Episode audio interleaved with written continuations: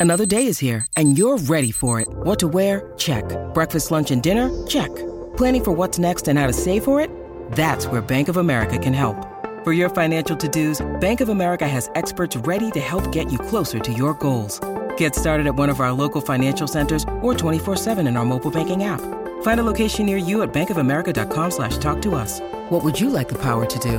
Mobile banking requires downloading the app and is only available for select devices. Message and data rates may apply. Bank of America and a member FDIC.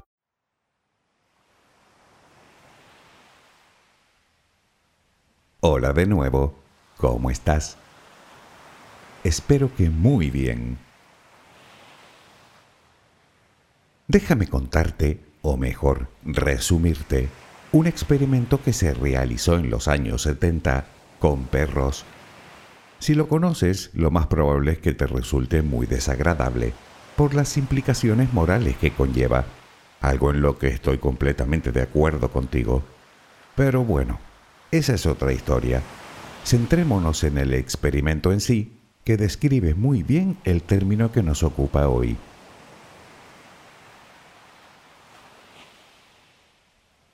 Se tomaron dos grupos de perros. A ambos grupos, por separado, se les administraba pequeñas dosis de corriente eléctrica.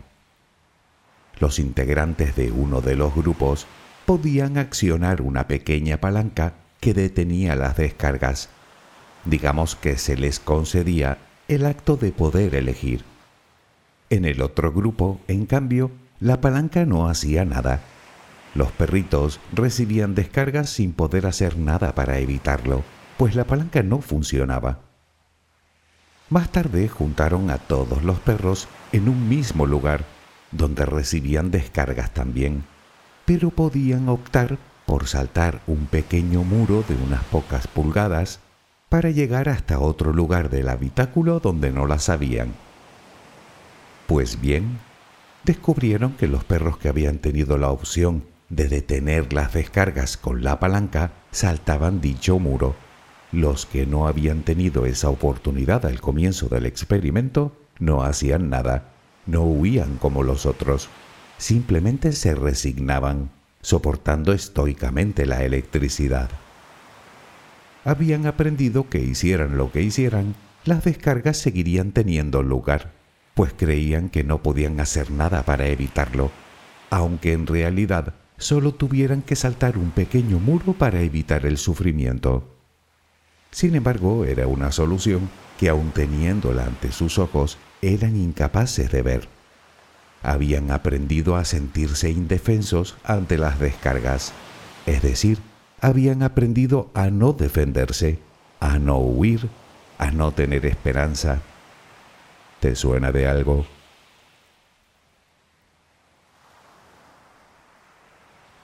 Este experimento fue realizado por Martin Seligman, considerado uno de los padres de la psicología positiva, para explicar un comportamiento animal un comportamiento que luego resultó ser perfectamente extrapolable a los humanos.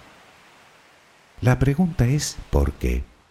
¿Por qué existen tantas personas que, sufriendo condiciones adversas y dolorosas de forma constante, no hacen nada por salir de esa situación? ¿Cómo y por qué llegamos a ese estado de rendición, a esa pasividad? Y tal vez la pregunta más importante de todas, ¿Se puede superar? claro que sí. Al fin y al cabo, la indefensión aprendida, como su propio nombre indica, es aprendida. Y todo lo que aprendemos lo podemos desaprender. Relajemos primero cuerpo y mente y hablaremos de la indefensión aprendida. Busca la posición que te resulte más cómoda para dormir con la que te sientas más a gusto.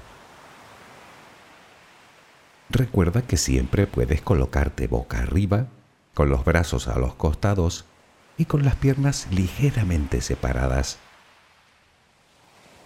Cierra los ojos si aún no lo has hecho. Intenta que los párpados estén lo más relajados posible. Toma aire profundamente por la nariz Reténlo un par de segundos y suéltalo. lentamente. Lo hacemos otra vez, pero en esta ocasión con la respiración abdominal.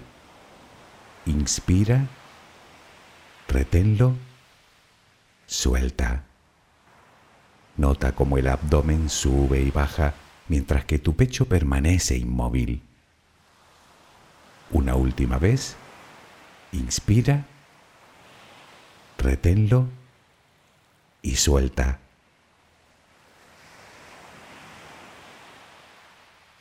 Ahora intenta visualizar el aire que inhalas como si fuera luz. Con cada inspiración entra un poco de luz en tu interior y con cada exhalación sale todo lo que intoxica tu vida, todo lo que contamina tu mente y tu espíritu. Inhalas luz, exhalas malos pensamientos, preocupaciones, estrés, ansiedad. Cada vez tu cuerpo se va inundando más y más de esa luz, blanca, serena, purificadora. Poco a poco cada rincón de tu interior se va iluminando hasta que te conviertes en luz. Todo tu cuerpo es luz. Continúa respirando normalmente, sin forzarlo, a tu propio ritmo. Inhalas luz, exhalas luz.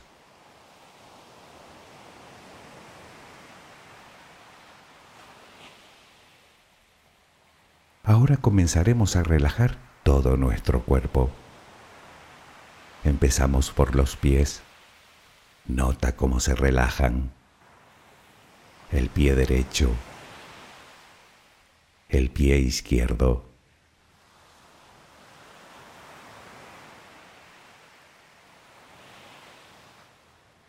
Centra tu atención ahora en las piernas. Siente su peso. Tobillos pantorrillas, muslos. Nota cómo se relajan.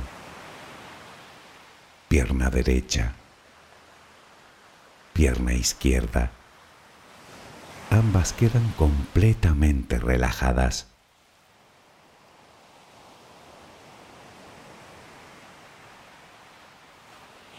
Toma conciencia de tu cadera. Sientes cómo se relaja cómo se relajan tus glúteos.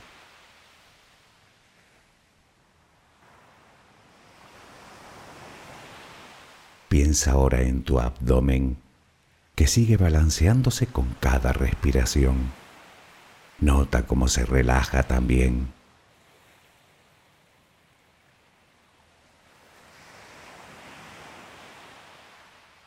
Tu pecho que permanece inmóvil también se va relajando.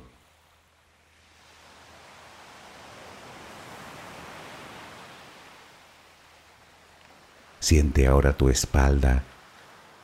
Sientes que cada vez pesa más y más. Desde la cadera hasta el cuello, todos los músculos de la espalda quedan completamente relajados. Notas como ya no hay tensión en ella.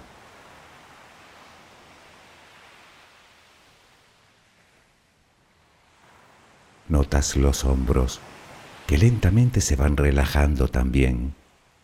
Nota cómo caen.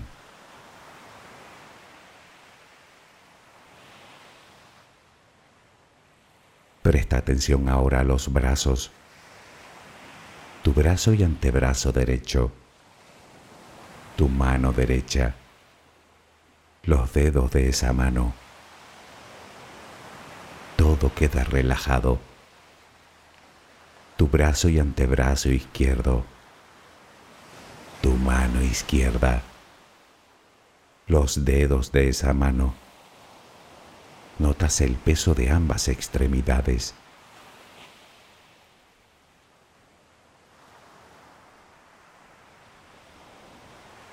Dirigimos ahora nuestra atención al cuello. Visualízalo. Notas cómo los músculos se van relajando también.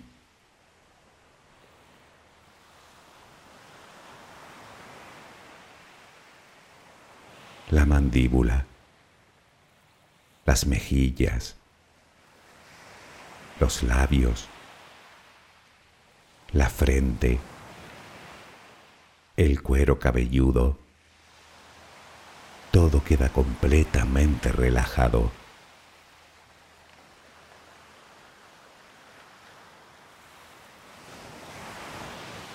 Sigue respirando, lenta y serenamente. Con cada respiración sientes como tu cuerpo se va relajando más y más.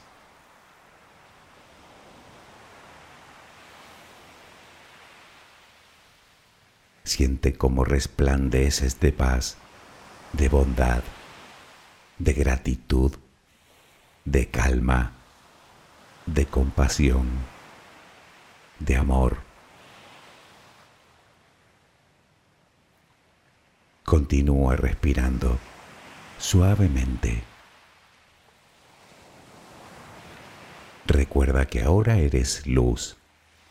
Solo respira tranquilamente.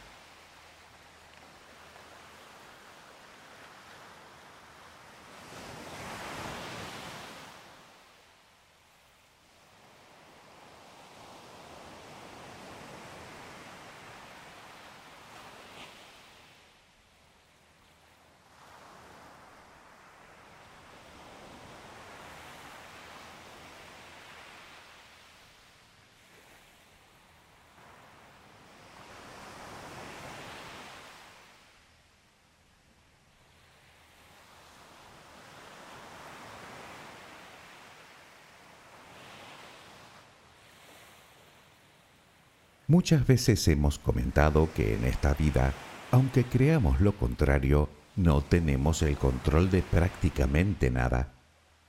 No podemos controlar el tiempo que hará mañana, como no podemos controlar el tráfico o que un cliente acuda a nuestro negocio. No podemos controlar ni el futuro ni el pasado. Y desde luego no podemos controlar lo que hacen, dicen o piensan los demás. Eso, prácticamente nada salvo una cosa que tú conoces muy bien, a uno mismo. ¿A dónde quiero llegar? Pongamos un ejemplo. No podré controlar que alguien me haga algún tipo de daño en un momento determinado, pero sí puedo evitar que me lo haga en un futuro, alejándome de esa persona o haciendo valer mis derechos o defendiéndome si fuera necesario o pidiendo ayuda en esa, como en muchas otras situaciones, la solución está delante de mí. Solo tengo que tomar la decisión de dar un paso al frente.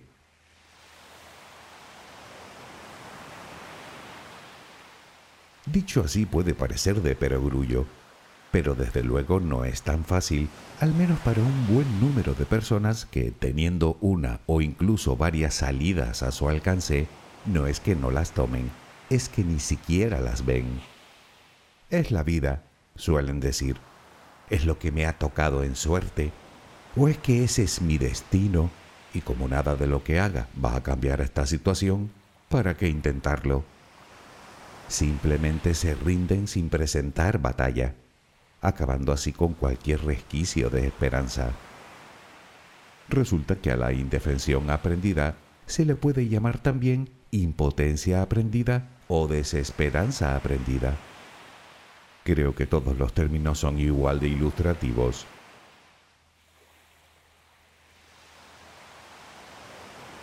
Partamos de la base de que la vida no es siempre un camino de rosas. Por mucho que nos digan, hay problemas que de por sí no tienen solución. Problemas que haga lo que haga no voy a poder ponerle remedio.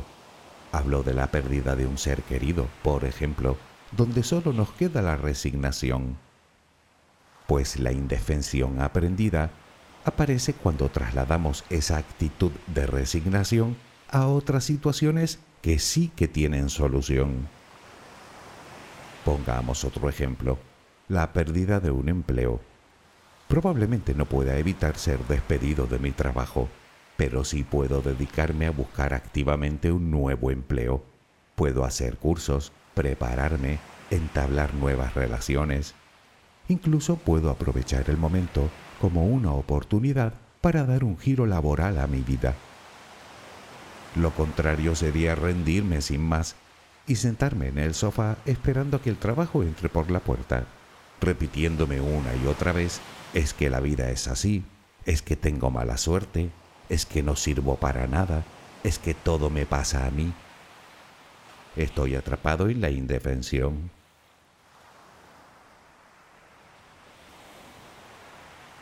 Si lo piensas, objetivamente hablando, casi todo tiene solución, y solución real, aunque a veces seamos incapaces de verla, aunque a veces nos rindamos a la primera de cambio creyendo que no podemos hacer nada para cambiar las cosas.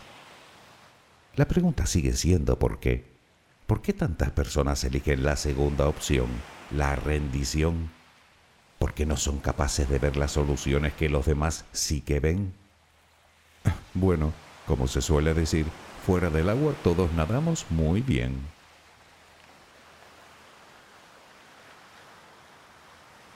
¿Qué es exactamente la indefensión aprendida? La indefensión aprendida es un término que se utiliza en psicología para describir un estado psicológico que se manifiesta cuando una persona se bloquea o actúa pasivamente ante situaciones adversas. Tiene la sensación, subjetiva, eso sí, de que no cuenta con los recursos necesarios para salir de ellas, en la creencia de que por mucho que haga no va a conseguir cambiar nada, aunque disponga de varias oportunidades para revertir la situación, aunque la solución a su problema esté justo delante. Dicho de otra manera, aprendemos a comportarnos de forma pasiva porque estamos convencidos de que nuestra conducta o nuestros actos no van a influir en el resultado de los acontecimientos. Y vale que en muchos casos es así, pero en otros muchos no.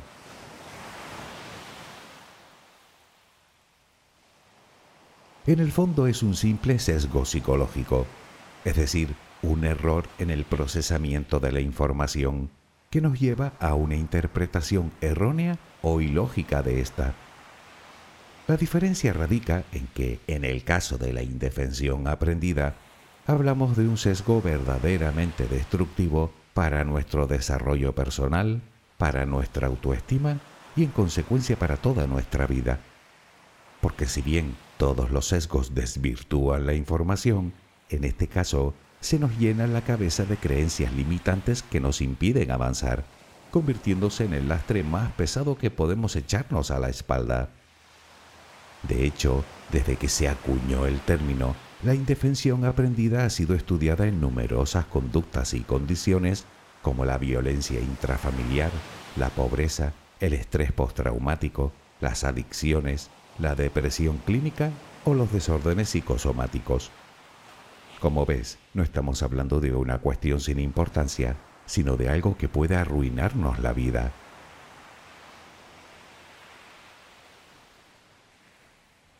Sentir que no nos podemos defender, sentirnos indefensos ante una situación que nos causa malestar, no es plato de buen gusto para nadie.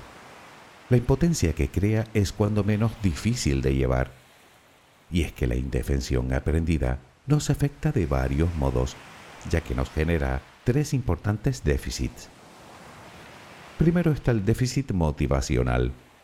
Poco a poco vamos evitando o retrasando más y más la respuesta voluntaria hasta que simplemente deja de haberlas, porque, insisto, creemos que nuestros actos no van a repercutir en nada. El segundo déficit es el emocional. Es normal que esa impotencia nos genere determinados desórdenes conductuales como la ansiedad primero y la depresión después. Y por último tenemos el déficit cognitivo, es decir, que somos incapaces de ver solución alguna aunque nos estemos tropezando con ella. Y ya te puedes imaginar el efecto que todo este malestar psicológico tiene en nuestra salud física, cansancio, fatiga, falta de energía, desarreglos psicosomáticos.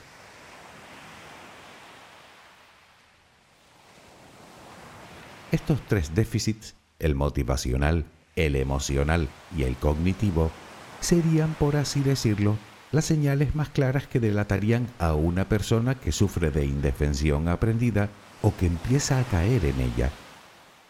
Pero aquí no termina la cosa. En líneas generales, aparte de la absoluta falta de motivación, de la ansiedad que produce la imposibilidad subjetiva de huir del peligro y de la más que probable depresión en la que puede derivar, si hay algo que caracteriza a la persona que sufre de indefensión aprendida, son sus bajos niveles de autoestima. Además muestra bloqueo o gran pasividad, no solo ante situaciones que le producen desagrado, sino incluso con las que solo necesitan de una rápida respuesta. Esto le lleva a la evitación sistemática de tales situaciones, por pequeño que sea el contratiempo, creándole infinidad de miedos irracionales que pueden terminar en fobias o en un buen número de inseguridades.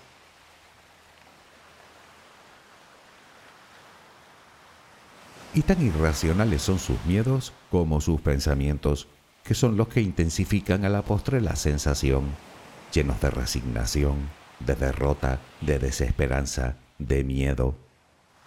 Lo que indefectiblemente termina convirtiendo a esa persona en pesimista crónica, puesto que asume que solo le van a ocurrir cosas malas, a la vez que nunca espera que le ocurran cosas positivas la persona deja de implicarse y de esforzarse por nada, en la creencia de que cualquier cosa que le depare el futuro, ya sea en el entorno familiar, laboral, de pareja, no depende de ella. El resultado es que la persona en cuestión poco a poco va perdiendo su capacidad creativa para ver o generar otras alternativas a cualquier problema, de tal manera que se convierte en una persona apática, conformista, abandonada y sin iniciativa. Por si fuera poco, luego está el sentimiento de soledad, puesto que nadie es capaz de comprendernos, nadie es capaz de ver que nuestra situación realmente no tiene solución. Como consecuencia cada vez tendemos más al aislamiento, creando muros a nuestro alrededor frente al resto del mundo.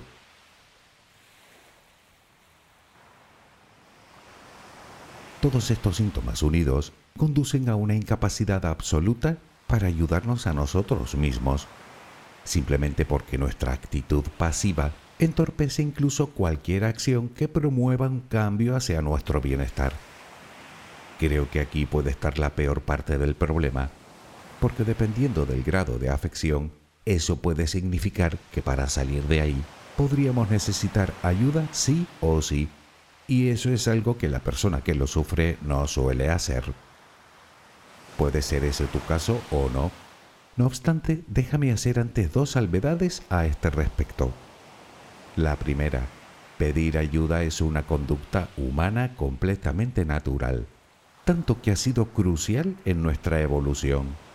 Quiero decir que pedir ayuda no es sinónimo de debilidad, sino todo lo contrario.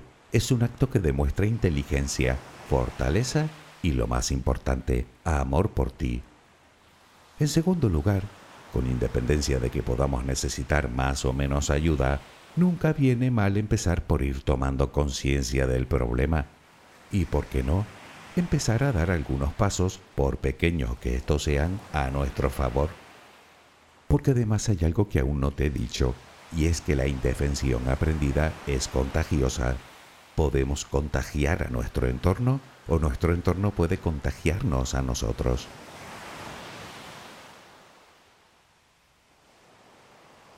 Obviamente el grado del problema y la intensidad de los síntomas varían con cada individuo. Unas personas pueden estar empezando a desarrollar la indefensión aprendida, mientras que otras pueden estar completamente atrapadas en ella.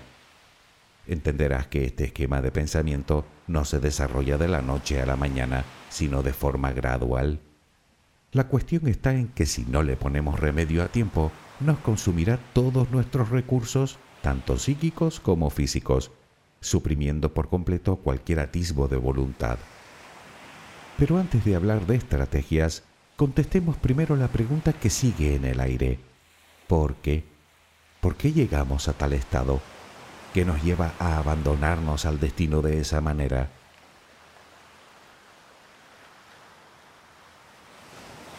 Bueno, como comentamos al principio, no deja de ser una conducta aprendida, es decir, que responde a experiencias o estímulos pasados.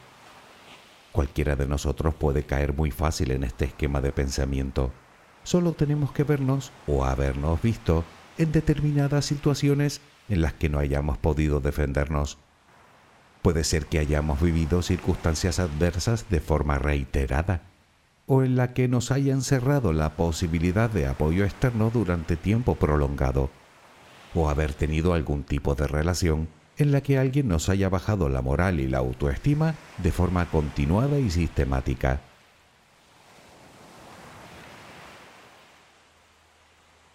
Las situaciones que nos pueden llevar a este estado pueden ser muchas y muy variadas, aunque insisto, todas encierran un denominador común el estrés de no habernos podido defender en su momento, de no haber podido ejercer nuestro libre albedrío para elegir. ¿Recuerdas el experimento de Seligman? Los perritos de uno de los grupos no podían elegir detener las descargas, simplemente las sufrían. Bien, pues así se sienten muchas personas, adultas y menores, que son sometidas a acoso escolar, acoso en el trabajo, violencia de género, maltrato infantil. Naturalmente las relaciones tóxicas son decisivas a la hora de padecer este problema. Por ejemplo, haber tenido padres excesivamente autoritarios y exigentes, para los que cualquier cosa que haga el niño está mal, o que, independientemente de cómo lo haga, solo muestran indiferencia, o que les repiten una y otra vez, no vales para nada, o nunca serás nadie en esta vida, Pocas cosas podrás decirle a un niño más dañinas que esas. Y de hecho puede darse en cualquier tipo de relación, familiar, de amistad, laboral, de pareja.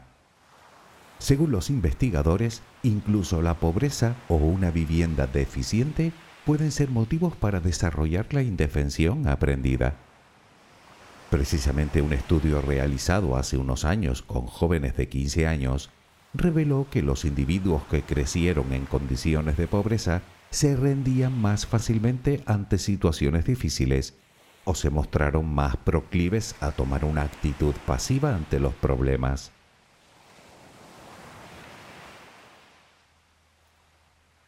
Al final, pese al sufrimiento, simplemente aprendemos a no hacer nada, o lo que es lo mismo, a vivir resignados.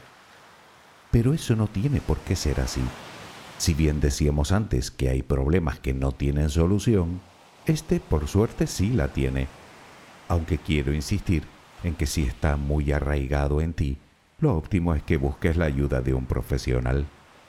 En ese caso te adelanto que muy probablemente la terapia pasará por desaprender determinadas conductas, aprendiendo conductas alternativas y lógicamente transformando las creencias que nos han llevado al problema.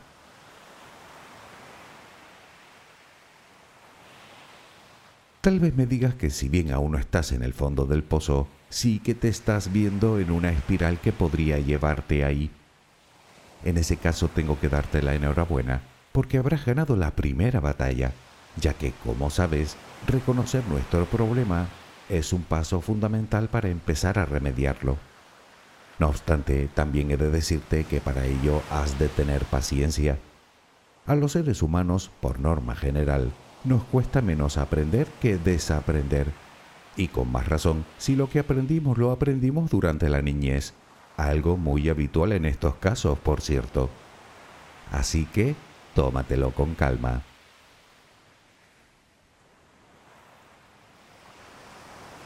Dicho esto, debemos tener en cuenta que el origen mismo del estrés nos viene dado por nuestra sensación de falta o pérdida de control y es verdad que no podemos controlar casi nada en este mundo, pero de eso a ceder el control de nuestra vida a otras personas y actuar como marionetas hay un trecho enorme. Por lo tanto, tal vez deberíamos empezar por cambiar nuestras expectativas de control. Puede que no controlemos nada o casi nada, pero en lo que a nosotros respecta, todos tenemos el derecho de elegir, el derecho de decidir libremente, tanto lo que queremos como lo que no queremos, sea una cosa, una situación o una persona.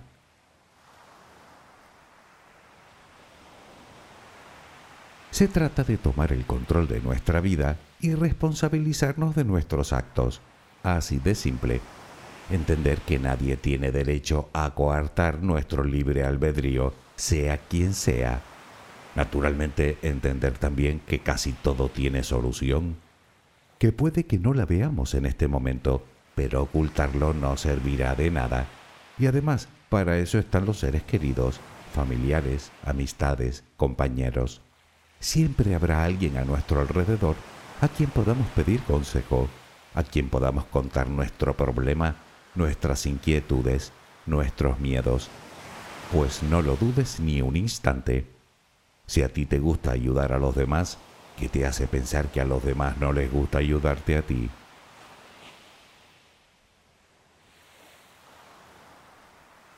Tal y como comentamos antes, algo que también debemos cambiar son nuestros patrones de creencias.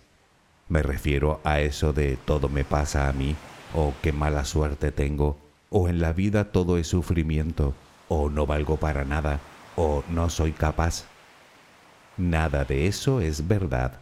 Insisto, nada. Son formas distorsionadas de pensar. Cambia tu discurso, tu diálogo interno. No porque sea un capricho mío, te lo digo porque lo realmente cierto, te lo creas más o te lo creas menos, es que eres una persona única y valiosa como cualquier otra, con tus habilidades específicas, con tus talentos naturales y, ¿por qué no?, con tu encanto particular. en definitiva, con tus cosas buenas y con tus cosas malas. Y con problemas, me dirás. Sí, ya, como todo el mundo. La pregunta que debes hacerte es, tienen solución? Me explico.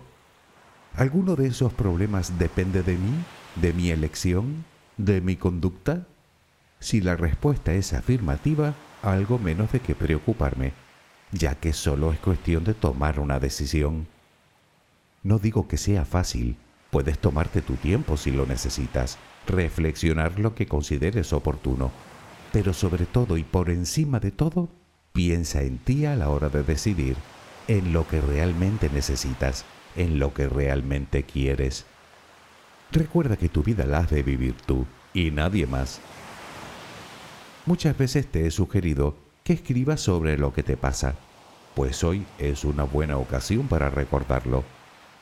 Cuando tengas que tomar una decisión que consideres importante, o cuando sientas que no vales, o cuando sientas que otra persona dirige tu vida o cuando sientas el estrés de creer que no hay salida, párate, toma conciencia y escríbelo. Leerlo después te facilitará un análisis más objetivo de la situación y además te permitirá aprender de ella.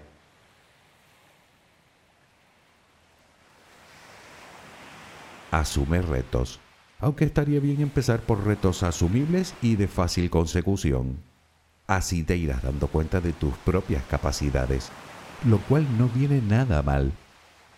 Atrévete a ser valiente, a salir de tu zona de confort, a experimentar cosas diferentes. Ve a lugares donde nunca has estado. Realiza actividades nuevas. Crea nuevas relaciones. Se trata de ir poniéndote poco a poco en situaciones distintas en las que puedas ponerte a prueba, en las que puedas demostrarte que tienes todo lo que necesitas para conseguir lo que te propongas. Y ya que teníamos el papel delante, también puedes hacer una lista con los logros que has conseguido gracias a tus propios recursos, que los habrá, para que puedas comprobar de primera mano, si no me crees a mí, que eres más capaz de lo que imaginas.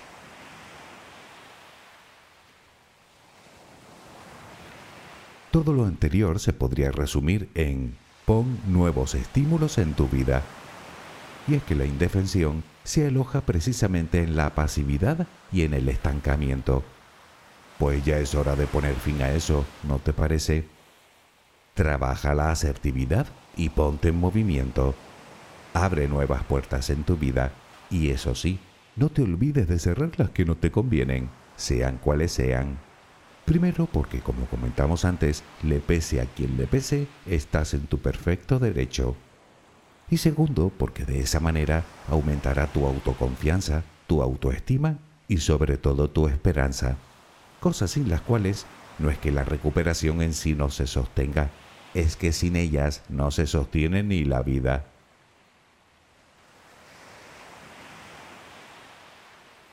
Por último, practica el optimismo, o al menos inténtalo. Si lo analizas con detenimiento, llegarás a la conclusión de que las probabilidades de que las cosas salgan mal en el futuro, a priori, son las mismas de que salgan bien. Nadie sabe lo que deparará. Todo lo más lo podemos imaginar, pero hasta ahí. Y resulta que de nosotros depende imaginarlo negro o lleno de luz, de éxito, de abundancia y de felicidad. De nosotros, de ti y de mí, y de nadie más. Y te aseguro que cuesta lo mismo pensar de una manera que de otra. Aunque es verdad que con una diferencia bastante significativa. Mientras que el optimismo expande tu mente, te da ganas, fuerzas, energía, poder. El pesimismo, todo eso te lo arrebata sin más. Ten siempre presente que las decisiones que no tomes tú, otros las tomarán por ti según sus propios intereses. Y eso sí que es un mal negocio donde los haya, me parece a mí. Te lo resumo todo muy brevemente. Quiérete, toma las riendas de tu vida, piensa en positivo y ponte en movimiento. Te garantizo, sin el más mínimo temor a equivocarme, que terminarás contemplando la mejor versión de ti. Claro que después de todo podrías decirme que tú no sufres de indefensión aprendida. bueno, vale. Pero como solía decir mi padre, por mucho trigo no es mal año, ¿verdad? Espero que mañana tengas una maravillosa jornada. Que descanses. Buenas noches.